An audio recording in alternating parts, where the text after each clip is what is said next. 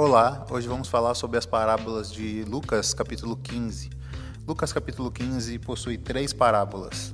Começa assim: Todos os publicanos e pecadores estavam se reunindo para ouvi-lo, mas os fariseus e os mestres da lei o criticavam. Esse homem recebe pecadores e come com eles. Então Jesus lhe contou essas três parábolas. A primeira parábola é a parábola da ovelha perdida.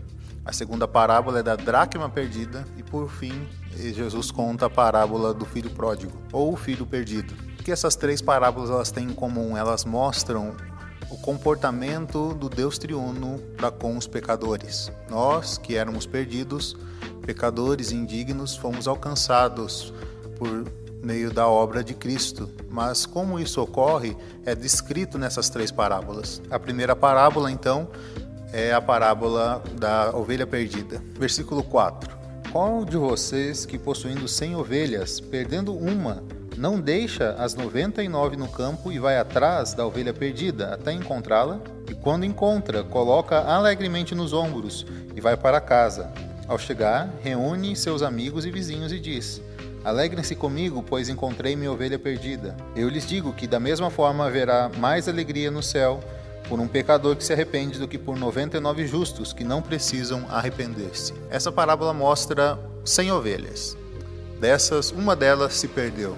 E o bom pastor, ele vai atrás dessa ovelha perdida e deixa as 99 no campo. Jesus explica essa parábola como um pecador que se arrepende. E esse bom pastor indo atrás desse pecador, de modo a trazê-lo de volta para junto do aprisco, deixando as 99, e aqui Jesus classifica essas 99 como 99 justos. Eu queria focar nessa primeira ovelha perdida. A ovelha perdida, ela se desgarrou do seu bando, do seu pastoreio e foi vagar pelo mundo. Mostra a condição humana quando nós deixamos a presença de Deus. Mas alguém, esse bom pastor é Cristo, ele deixou as 99 e foi atrás do pecador.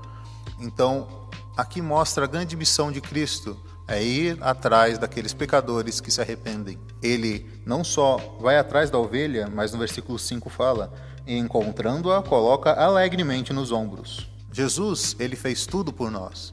Não depende mais da nossa própria capacidade, de tudo que nós possamos fazer para agradar ao Senhor ou para voltar ao aprisco.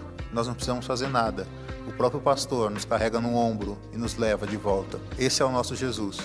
Aqui mostra a obra do Filho, nós não precisamos fazer nada, mas o próprio Cristo nos alcançou. Nós, ainda pecadores, fomos alcançados por sua misericórdia. O versículo 6 fala que ele faz uma grande festa, e assim, quando um pecador se arrepende e se volta ao Senhor, também há uma grande festa nos céus. Essa então é a parábola da ovelha perdida. A parábola da ovelha perdida, ela compreende a obra do filho por nós. Ele nos carrega nos ombros. A partir de então, nós temos a segunda parábola, a parábola da moeda perdida, versículo 8. Ou, qual é a mulher que, possuindo dez dracmas e perdendo uma delas, não acende uma candeia, varre a casa e procura atentamente até encontrá-la? Quando a encontra, reúne suas amigas e vizinhas e diz: Alegrem-se comigo, pois encontrei minha moeda perdida.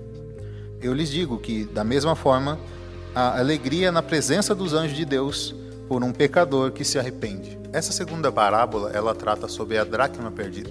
A dracma era um dia de trabalho. Uma mulher, ela tinha dez dracmas, mas ela perdeu uma. A partir disso, ela começa a procurar essa uma dracma que ela havia perdido na, em sua casa. Isso mostra o processo do Espírito Santo para nos alcançar. Primeiro, ela acende uma candeia a candeia ou lâmpada é a palavra do Senhor. Então, a primeira coisa que acontece conosco é nós somos iluminados pela palavra. A segunda, varre a casa e procura atentamente até encontrá-la. Varrer a casa é sondar o coração.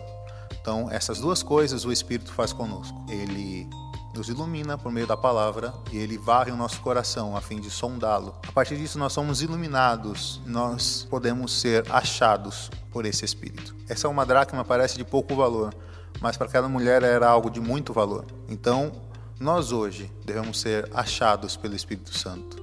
Muitas vezes nosso coração está endurecido, nós estamos distantes, pecando, longe de Deus.